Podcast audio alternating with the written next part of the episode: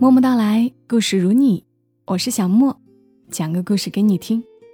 今晚这期故事要轻松一点，它是出自于作者老丑，我想和你好好在一起当中的一个故事，还蛮适合做睡前故事的。让我们一起来听吧。总有人可以拯救魔鬼，作者老丑。我认识的女生有许多。也分许多种，好看的，不好看的，长头发的，短头发的，从小玩到大的，半路结识的，等等。可像这样细细数下去，是没有任何意义的。要按我以前的分法，便清楚许多了。在我眼里，他们只有两种：一种可以发展成女朋友的，一种则可以发展成朋友。竹轩属于后者，尽管长得标致，我却对他没有任何想法。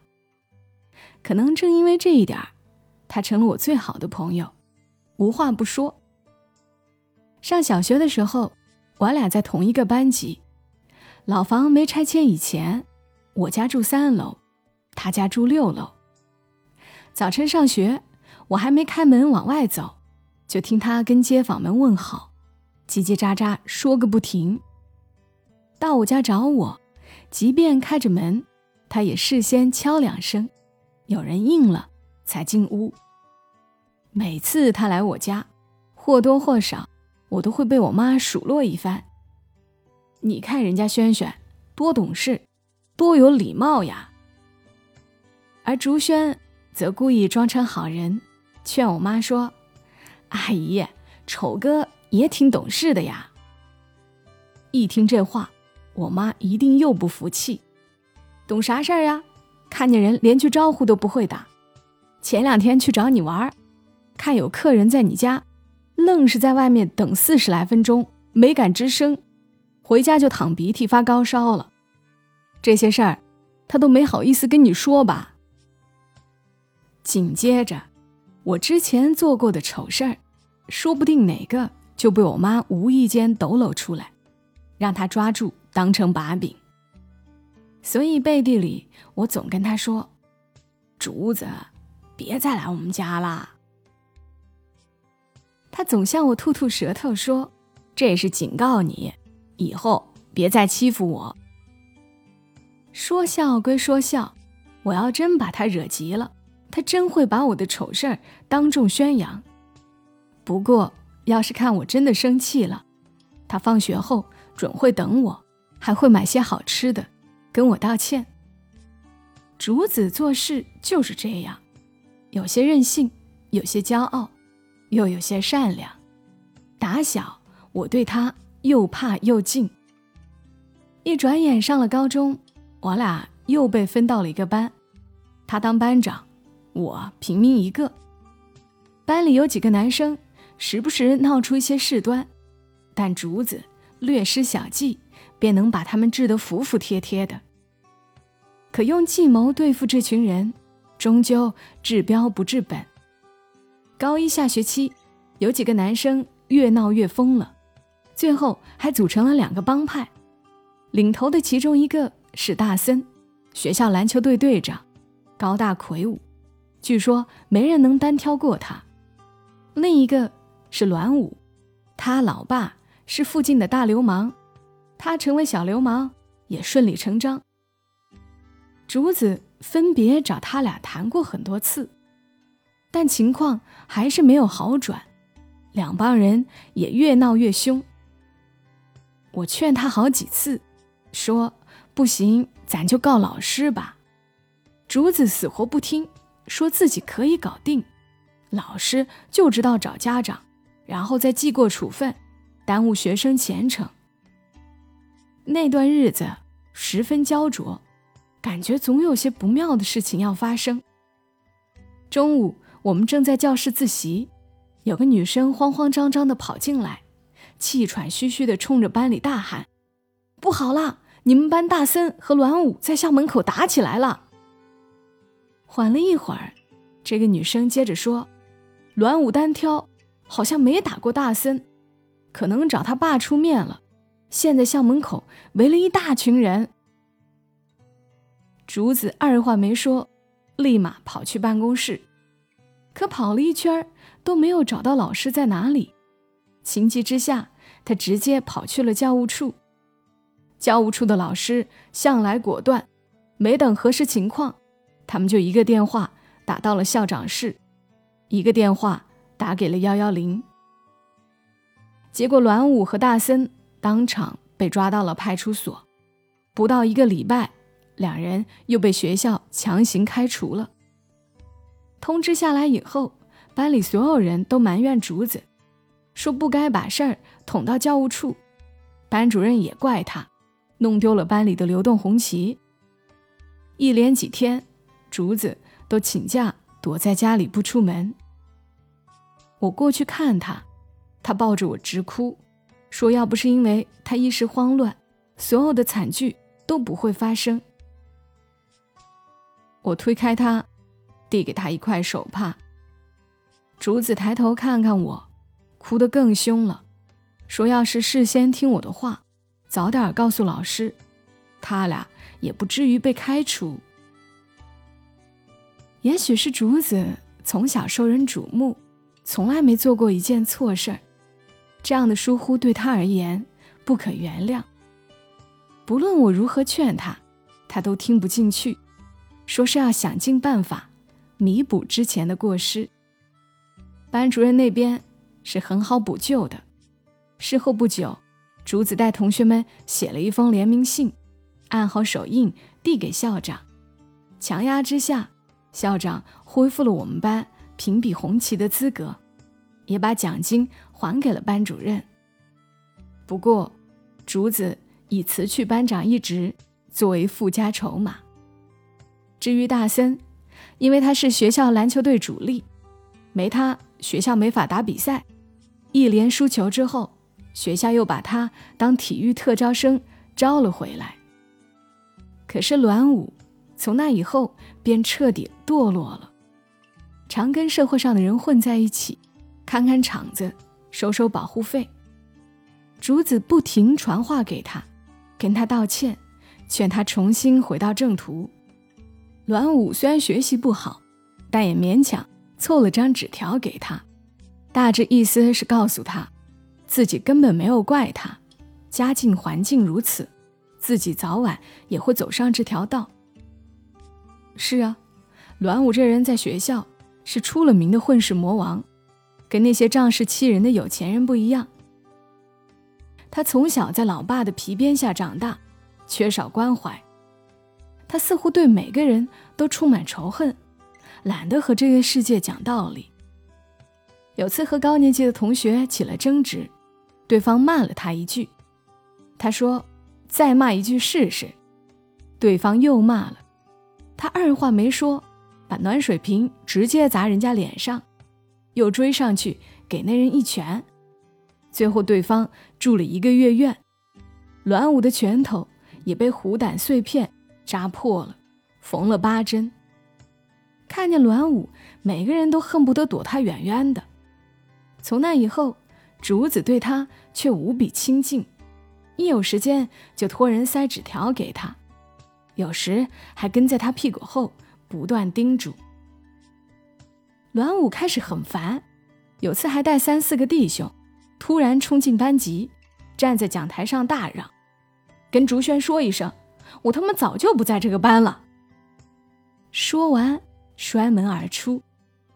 竹子呆呆坐在下面，一动不动听他讲完。等同学们议论完，趴在桌子上轻声哭。放学后，我跟竹子说：“别再劝了，这样的人你救不了的。”竹子叹了口气说：“栾武人不坏。”只是从小习惯了那样做事，有时连他自己也无法预控。他好，他要真好，不可能那样骂你。我吃了吃鼻子，根本不信他那套歪理。竹子笑了笑，放慢了脚步，继续说：“你不知道，其实他也不是冲我来的，后来我也想明白了，他是一时半会儿接受不了别人对他太好。我问他，他好不好的，凭什么非得你去管呢？我这么一问，把竹子气着了。总要有人管的。他跺了跺脚，接着说：“我看不惯别人总在背后议论他，行了吧？”竹子说：“看不惯。”我那时相信了，但现在来看，所谓的内疚和拯救，不过是喜欢的幌子罢了。他其实很早就喜欢上了栾武，只是放不下身段，不肯承认罢了。开学第一天，记得栾武很捣蛋，老师没来，他就站在讲台上大喊：“班长要是男生，我便欺负；班长要是女生，我便保护。”结果，竹子被选上了当班长。每次班里有人捣乱，第一个站出来的一定是栾武。唯独大森不服，说他爱管闲事。一来二去，就和栾武结了梁子。后来班里出现了两个帮派，大抵起源于此。后来那次，栾武因为打群架被学校开除，多数也是因为竹子。当时栾武并不想动手，只是大森一句话激怒了他：“你整天跟着人家，也没见人家搭理你。”正是这句话唤起了栾武心中的愤怒。而正是因为这件事，内疚的竹子放下高傲，决定试着接触栾武，到最后竟整天黏着他。尽管被人议论，也愿意跟着一个染着黄毛。戴着耳环的学生走在一起，如此反复的日子，一直到高中念完，毕业以后，栾武留在老家技校学习厨艺，竹子则去中山大学继续念书。大学毕业后工作半年，竹子嫌工作辛苦，一气之下便回到老家，和栾武合伙做起了生意。再次和他俩见面。是二零一一年秋，栾武餐厅开张的当天。餐厅的名字很好听，叫竹雅轩，就开在我们市的解放东路。忙完开业庆典，竹子屁颠屁颠的跑来问我：“丑哥，这餐厅不错吧？”我说：“不错。”然后问他怎么想到这么好听的名字。他瞥了我一眼，说。绝交吧，哥！我大号就叫竹轩，好吗？后面换了个轩字，中间加了个雅字，你就认不出来啦？我说，我还纳闷了，怎么会有个竹字呢？可老板是人栾武，为啥叫你的名字啊？栾武从身后赶过来，拍拍我，插了一句：“因为。”垂帘听政的是他呗。听了这话，我们仨人都笑了。顺着栾武的意思，我往下说：看看上学那会儿，再看看现在，谁成想你俩能在一块儿？切，美女与野兽的结局不都这样吗？美女的美貌召唤出野兽的善良，野兽的勇敢也打动了美女的心。竹子瞥了一眼栾武，抢先接过了话茬：“不是美女与野兽，是天使与魔鬼。”栾武瞅了瞅竹子，含情脉脉地说：“无法预测一个漂亮高傲的女生，若没为野兽回头，现在会变成什么样子？更无法想象一个暴力成性的男生。”若当初没人扯住他的衣袖，如今会过上怎样的生活？拯救魔鬼的方法千种万种，最圆满的却只有爱情。如今两个人站在一起，便只有这一种解释了。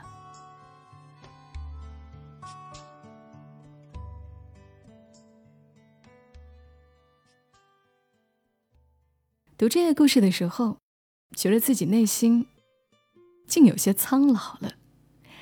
以前一个故事在心里可以荡起层层涟漪，现在是，哦，还好，结局不错。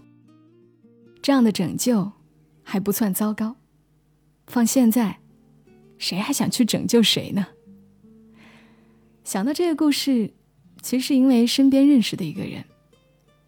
很出乎意料的，这个人高中时和一姑娘早恋，遭到家人的极力反对，是很极端的那种，骂到对方家里，闹到学校，颜面尽失的反对。后来大学毕业，他工作都已经十多个年头了，也已经三十五岁了，中间也曾装模作样的去相过亲，最后发现。那不过是哄骗父母，因为他还是和初中的那个姑娘在一起。今年父母终于妥协了，目前开始在准备他俩结婚的各项事宜。相识二十多年，这么耗着耗着，竟然还能在一起。若不是认识的人，我还真有点不信。所以。到底是自己麻木了吧？相爱的人一直在，值得等的人也一直在，愿意相守的人也还是有，只是我们常常不愿意去相信了。这里是默默到来，我是小莫，在这里讲故事给你听，偶尔温馨，偶尔怀旧，常常真实，总有一个故事。为你而来，祝你今晚好梦。小莫在深圳，和你说晚安